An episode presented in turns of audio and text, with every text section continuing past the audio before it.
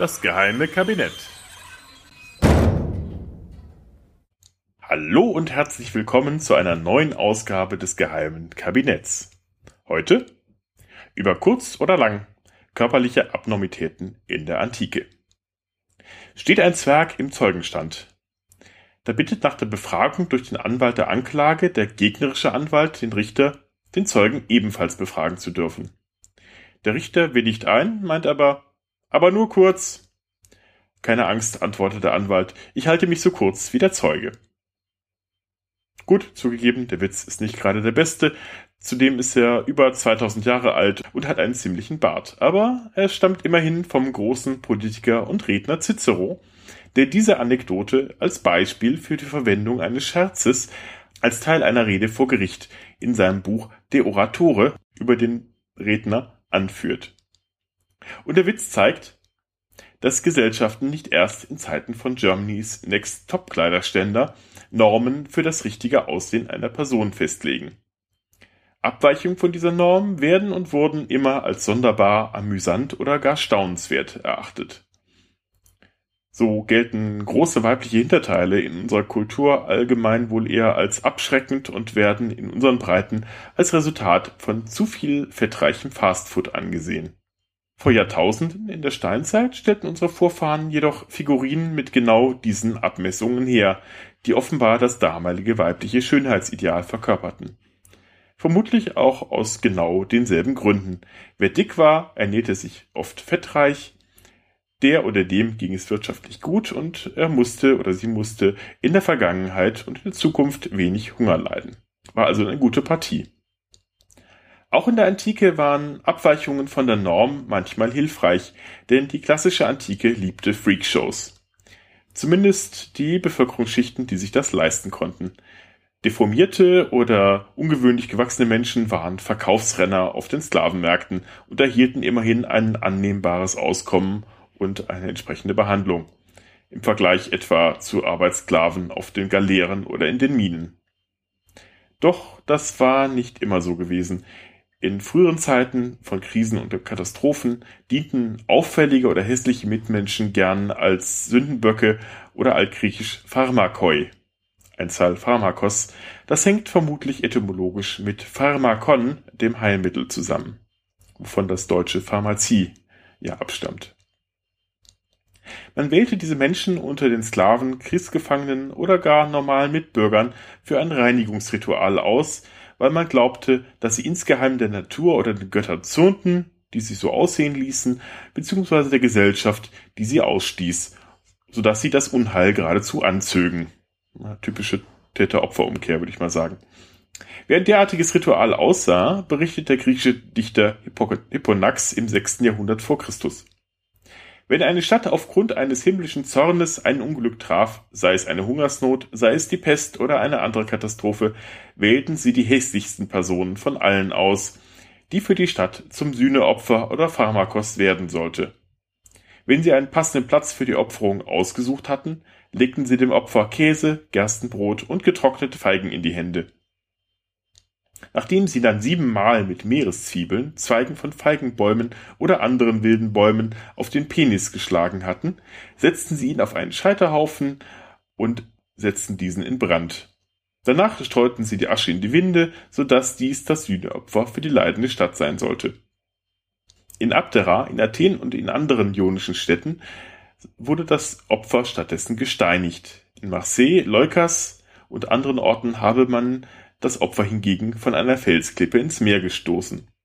Zur Ehrenrettung der Griechen muss man sagen, dass diese anfänglich sicher echten Menschenopfer mit der Zeit immer stärker ritualisiert und zum Schluss bis die letzten vorchristlichen Jahrhunderte nur noch rein symbolisch durchgeführt wurden. Im antiken Rom ging es ungewöhnlich geformten Menschen im Vergleich dazu etwas besser, selbst als Sklave. In keinem gehobenen Haushalt, der etwas auf sich hielt, durfte ein missgestalteter Sklave fehlen, sei es ein kleinwüchsiger, stummer, geistig zurückgebliebener, Eunuche oder Buckliger. Deren Aufgabe bestand, neben den professionellen ähm, Arita Loqui, die mit philosophischen Tiefgang unterhalten sollten, meistenteils als Spaßmacher bei Abendgesellschaften oder anderen Festivitäten zu erfreuen wobei sich die Anwesenden meist über herabsetzende und schmerzhafte Behandlung des jeweiligen Sklaven Freude verschafften. Der Dichter Martial schreibt mit beißendem Spott über einen neureichen, dekadenten Emporkömmling namens Zoelius. Wenn er mit den Fingern schnalzt, dann weiß der Eunuch schon Bescheid und schielt nach des Herren delikater Pisse und gibt mit geübten Fingern dem prallen Gemächt des Trinkenden die richtige Richtung. Bezeichnenderweise war Zoelius ursprünglich selbst einmal ein flüchtiger Sklave gewesen, bevor er freigelassen wurde und zu Geld gekommen war. Auch geistig behinderte Sklavinnen und Sklaven, sogenannte Moriones, waren beliebter Zeitvertreib für die Aristokratie und ihre Gäste. Zwergwüchsige Spaßmacher wurden auch außerhalb der Abendgesellschaften eingesetzt, etwa bei den Zirkusspielen, wo sie mit aufwendigen, quietschbunten Kostümen ausgestattet und mit einem ebenso bunten Phallus gegürtet wurden. Sie absolvierten Paraden, führten possierliche Handstände aus oder andere einfache akrobatische Kunststückchen oder traten ungeschickt und mit viel zu großen Waffen ausgestattet in der Arena in Kämpfen gegen Frauen an. Ridet Mars pater et cruenta virtus, wie der römische Dichter Statius im ersten Jahrhundert darüber schreibt. Frei übersetzt, es kringelten sich Kriegsgott Mars und die blutige Göttin der Tapferkeit vor Lachen. Nun ja, Humor ist bekanntlich, was man draus macht. Ungewöhnliche Sklaven waren teilweise so beliebt, dass manch einer gewillt war, mehr für sie auszugeben als für physisch perfekt gebaute.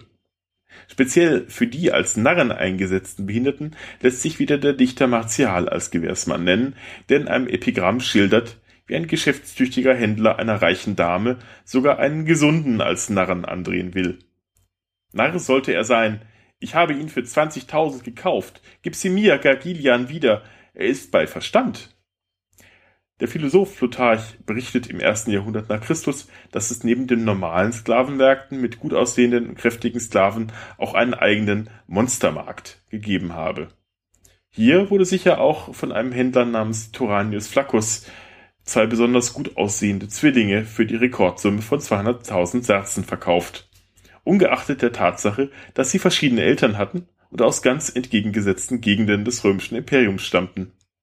Als der Skandal ruchbar wurde, verteidigte sich der Händler mit dem Argument, dass es ja nicht ungewöhnlich sei, wenn zwei Zwillingsbrüder sich ähnelten, aber zwei zu finden, die sich glichen, obwohl sie aus völlig unterschiedlichen Völkern stammten, das sei doch das Geld wert. Nicht nur die bürgerlichen und adligen Haushalte, auch die Kaiser selbst frönten der Sammelleidenschaft für ungewöhnliche Dienerschaft. So ließ Kaiser Commodus einmal bei einer abendlichen Festgesellschaft zwei Bucklige von oben bis unten mit Senf beschmiert auf silbernen Tabletts auftragen. Na dann, guten Appetit.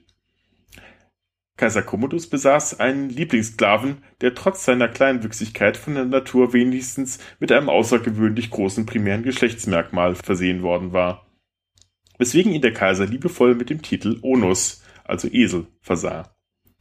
Die Vorliebe für derartig ausgestattete Kleinwüchsige scheint schon an den Königshöfen des alten Ägypten aufgekommen zu sein und sich von dort über die Ptolemäer ins Römische Reich verbreitet zu haben. Das Brooklyn Museum besitzt eine interessante Skulptur aus dem vierten Jahrhundert vor Christus aus Ägypten, die offiziell als Symplekma, inoffiziell aber mit Schneewittchen und die sieben Zwerge bezeichnet ist. Die Hauptfigur ist eine große nackte Frau mit lockiger Perücke, die von kleinwüchsigen Männern mit riesigen Geschlechtsteilen umgeben ist und von ihnen, naja, wie drücke ich es diplomatisch aus, ach, schaut's euch bei Gelegenheit selbst an. Zu groß bzw. zu hoch geratene Sklaven erweckten offenbar kein so großes Aufsehen. Eher schon fiel eine extreme Körpergröße bei der Herrschaft selbst auf. Der Soldatenkaiser Maximius sollen nach Auskunft des Historikers Capitolinus gar 2,60 Meter hoch gemessen haben und er sei so stark gewesen, dass er eigenhändig schwere Karren ziehen konnte, mit der Faust einem Pferd einen Zahn ausschlagen könne oder Steine mit seiner Ferse zertrümmern. Sein Daumen war angeblich so groß, dass er einen Armreif seiner Frau als Ring verwenden konnte. Vermutlich alles ein wenig übertrieben. Sein Vorvorgänger Elagabal soll ihn einmal aufgezogen haben mit den Worten Du prahlst damit, du könntest 30 Männer auf einmal erledigen. Schaffst du das auch 30 Mal in einer Nacht mit einer Frau? Apropos zu groß geraten. Große Penisse hatten es den Römern besonders angetan und nötigten gegenüber dem Besitzer einen gewissen Respekt ab. Martial rühmt beispielsweise einen gewissen Maron in einem seiner Epigramme. Hörst du aus den Bädern den Applaus, liegt's wohl an Marons großem Teil. Auch die Darstellungen übergroßer Falli sind als weniger obszön empfunden worden als wohl heutzutage und in den zurückliegenden zwei Jahrhunderten.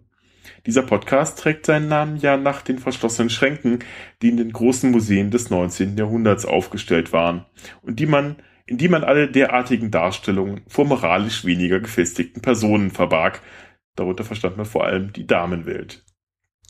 Zum Großteil waren die Darstellungen von männlichen Reproduktionsorganen in allen Größen und Formen als Öllampen, Skulpturen oder auch Anhänger geschaffen, die man als Glücksbringer bzw. Abwehrzauber gegen den bösen Blick erachtete. Der Blick eines Neiders sollte durch sie vom eigentlichen Opfer des bösen Zaubers abgelenkt werden. Vielleicht auch deswegen umgab sich Kaiser Elagabal, den haben wir übrigens heute sehr oft, mit möglichst vielen Besitzern eines derartig beschafften Körperteils. Vielleicht auch für andere Zwecke, man weiß es nicht.